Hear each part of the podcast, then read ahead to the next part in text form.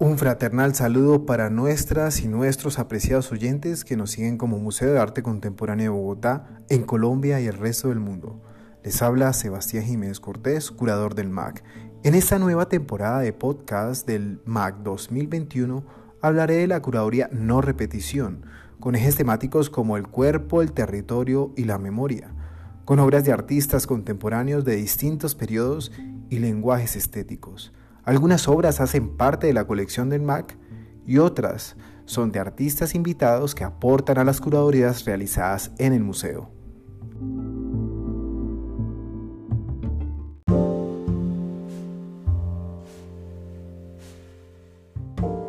En este episodio abordaré el tema del cuerpo como elemento estético que documenta los acontecimientos violentos que han ocurrido durante la historia del conflicto interno colombiano y que los artistas que mencionaré a continuación plasmaron en la obra con su lenguaje plástico y visual, sus pensamientos, reflexiones y por supuesto sus propias voces.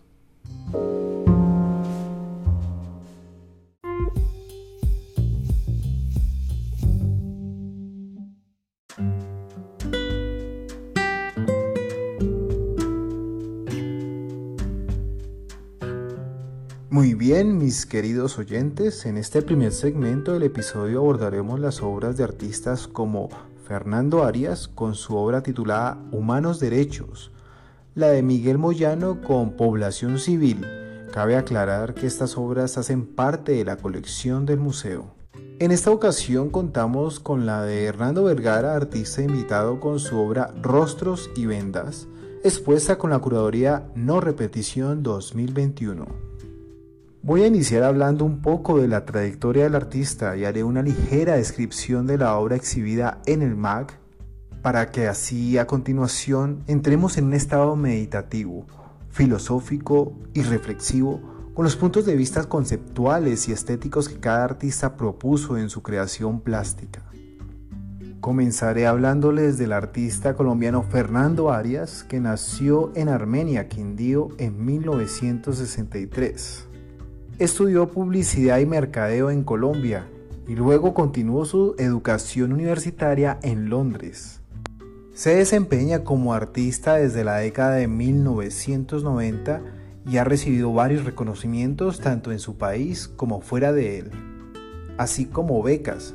Según una entrevista, sus temáticas artísticas se relacionan con la identidad y la sexualidad, así como problemas sociales relacionados con la construcción de nación y relaciones de poder en situaciones de conflicto. Con el favor del artista tenemos la obra Humanos Derechos que fue donada al museo, realizada en el 2011. Está compuesta por cuatro esculturas en bronce. Estas figuras de no más de 15 centímetros de altura representan cuatro estatuillas masculinas de un mismo personaje, cada una con una acción diferente. Con el movimiento de cada una nos muestra la secuencia que hay que hacer cuando una persona se está desnudando. Despojándose del uniforme de militar con su fusil, en tres pasos más se muestra cómo se quita la ropa hasta quedar totalmente desnudo, despojado de su identidad, marcas o signos que a la final fueron interpuestos. Continuamos con otro artista que ha hecho parte de importantes eventos en el museo. Les hablo de Miguel Moyano. Él es dibujante colombiano que nació en Bogotá en 1962. Estudió en la Universidad Nacional de Colombia y en la Schule für Gestaltung de Berna en Suiza y con los maestros Udo Singh, Luis Paz y Marisa Schmidt-Biasone. Inscrito dentro del realismo, el dibujo de Miguel Moyano se caracteriza por una búsqueda obsesiva de la perfección formal, mediante la cual el artista se adentra en el espíritu de aquello que representa y lo refleja en la obra. Su formación en la escuela alemana se pone de manifiesto en un dibujo riguroso, trabajando sobre tres temas recurrentes, el objeto, la figura y el paisaje. En 1993 realizó su primera exposición en Suiza. Desde entonces ha participado en más de un centenar de muestras en Colombia y el exterior. Y se ha hecho merecedor de diversos reconocimientos a nivel nacional e internacional. Desarrolla una intensa actividad como dibujante y sus obras se encuentran en varios museos y forma parte de importantes colecciones. En el 2005 ganó el Salón Nacional de Agosto organizado por el Museo de Arte Contemporáneo de Bogotá y en el 2017 fue nombrado miembro honorario de nuestro apreciado museo. En esta muestra presentamos su obra Población Civil del 2008, un díptico que dibujó a lápiz sobre papel con unas dimensiones de 78 por 97 centímetros. En esta composición el artista nos aporta en el tema del cuerpo para complementar la curaduría no repetición.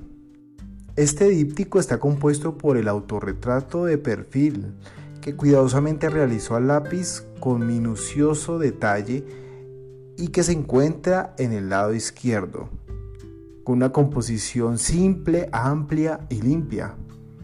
En el encuadre siguiente a la derecha encontramos una bala perdida en el extenso papel blanco pero que se dirige directamente a su cabeza, poniendo al artista en el lugar de las víctimas vulnerables a los hechos de violencia que reprime a la población civil. Y por último tenemos a Hernando Vergara, artista plástico y gráfico que nació en Bogotá en 1953. Realizó estudios de pintura, diseño, psicopedagogía artística y liderazgo democrático. Ha hecho investigaciones sobre semiología, comunicación visual, grabado y urbanismo. Igualmente ha llevado a cabo muchos proyectos sobre espacio público involucrando a entidades gubernamentales y a la comunidad en general, en especial a los niños, desarrollando en ellos su sentido de pertenencia y su interés por la adecuación y mantenimiento del entorno en el que se desenvuelven.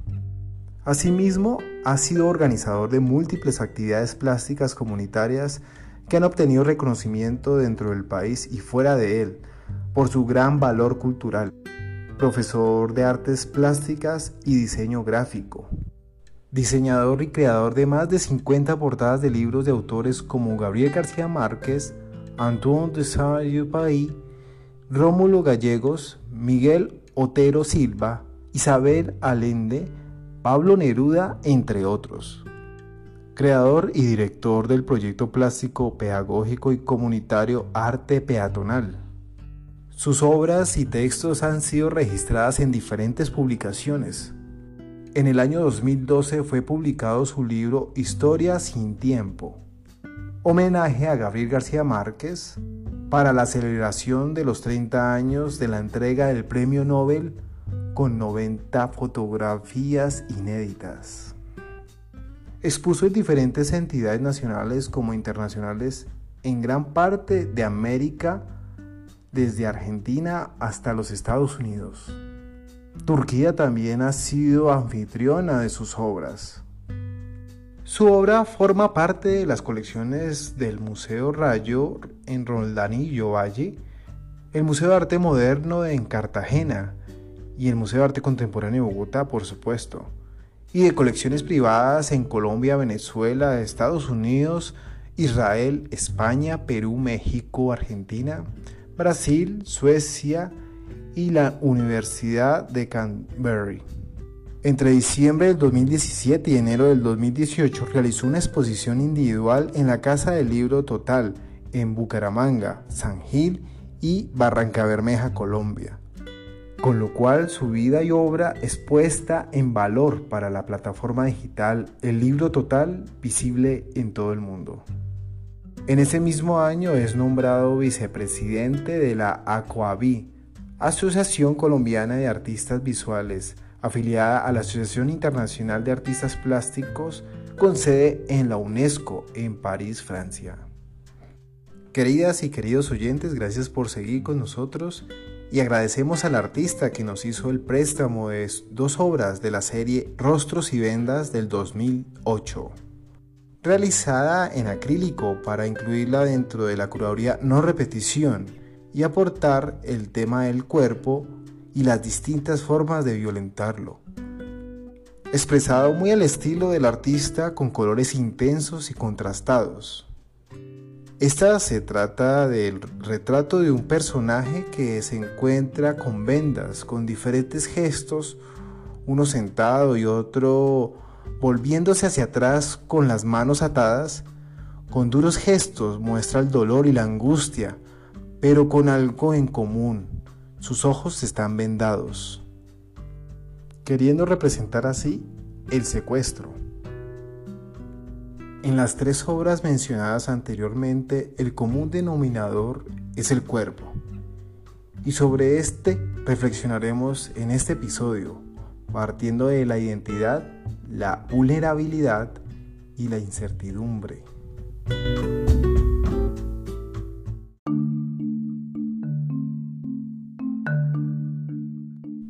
Con la obra Humanos Derechos de Arias, identificamos que el artista busca que los sujetos se despojen de sus símbolos identitarios, como el uniforme o las armas, y que permaneciendo desnudos, igualados por su condición humanitaria, dejen también de lado sus ideologías y filosofías de guerra, invirtiendo ingeniosamente el término de derechos humanos el artista alude a la posición erguida de los sujetos para hablar de su humanidad, al mismo tiempo que denuncia las violaciones a los derechos humanos en la guerra, tanto a víctimas como a victimarios.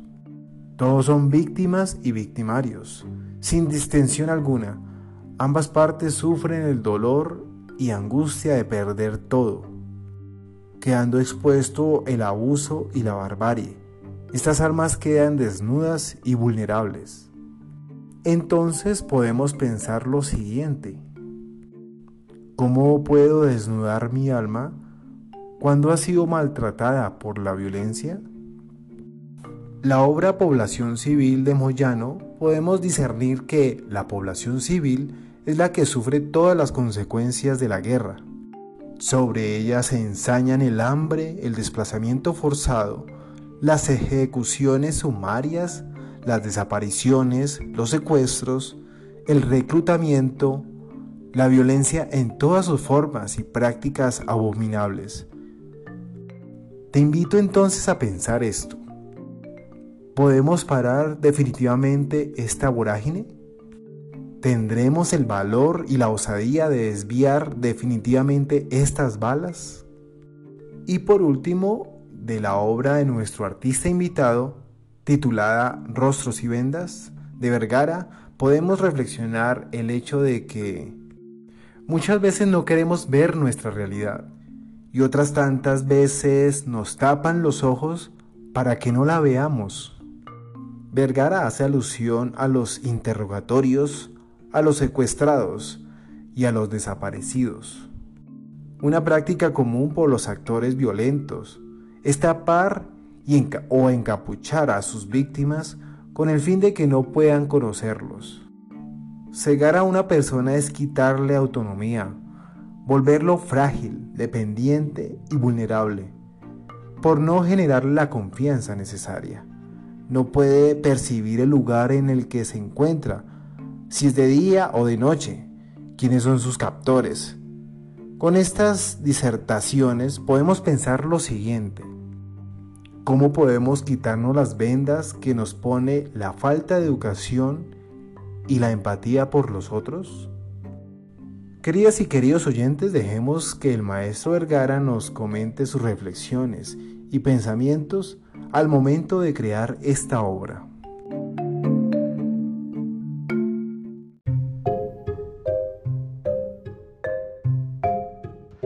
Rostros y Vendas es una serie que yo he venido trabajando desde hace muchos años, motivado por aquella época de estudiante donde pues veía las obras de gente que trabajaba dentro de esa temática como Clemencia Lucena, Luis Paz y, otro personaje que siempre ha trabajado se llama Luis Fernando Robles y siempre me ha motivado. Este tipo de personajes, siempre lo he hecho y esta serie son un sinnúmero de dibujos y pinturas que he realizado a lo largo del tiempo, pero también eh, esto ha motivado otras series como Los Buenos y los Malos, eh, En Tela de Juicio, más o menos con las mismas características. De todas maneras, yo viví un poco el ambiente de eso y siempre la, censura, sobre todo en esa época del gobierno de Turbay. A propósito de eso, censura en el arte típica y eh, ha sido la de García Márquez, no como el caso de, del, general Rojas Pinilla, ¿sí? el primer veto, y luego el presidente Turbay. Gabo incluso había comprado un apartamento para venir acá y tuvo que salir, porque pues lo iban a, a detener. Entonces, pienso que la censura en el arte está implícita por el sistema, por los gobiernos, por la gente, que de todas maneras le da ese, ese límite a la verdadera libertad de expresión. Pienso que eh, a pesar de la cromática que yo manejo, recreo los personajes en un sentido de lo que son ellos, que están vivos y pienso que eso es lo que siempre hay que proteger, que estén vendados, que estén amarrados, siempre la libertad.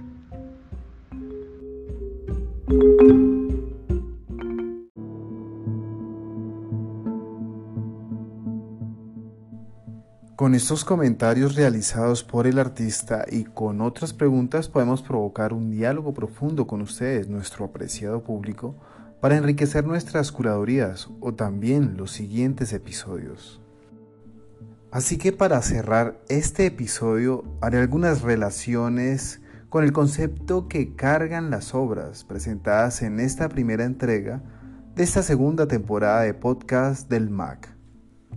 Por ejemplo, si hablamos de derechos humanos, que su función en sí misma es acoger a toda persona sin distinción alguna, tanto el que los vulnera como al que le son arrebatados o violados tales derechos, entonces pensemos en esto. ¿Cómo puedo defender los derechos de unos y no vulnerar los de los otros? En el campo de juego existen dos jugadores. Por un lado, las fuerzas de poder del Estado que están al servicio del pueblo y por otro lado, la población civil. Independientemente del lado de donde se esté, la manipulación, la arrogancia y la codicia siempre van a afectar a los que están al servicio de la ley y a quienes se deben proteger con el derecho internacional humanitario, es decir, a los más vulnerables. Querido público, pensemos en esto. ¿Qué implica estar en medio del conflicto sin ser parte de ningún bando? ¿Cómo puedo aportar a la población y cómo hago para que sea justo? Tanto la vida como la libertad son derechos fundamentales, sin embargo suelen ser eliminados como estrategia de control y autoritarismo. Es así que quienes son privados de la libertad se les obliga a no ver, pero quienes cometen esa violación del derecho a la libertad no logran verse en a sí mismos. Entonces podemos pensar esto, ¿de qué forma me puedo conectar con el derecho a la libertad y a la vida?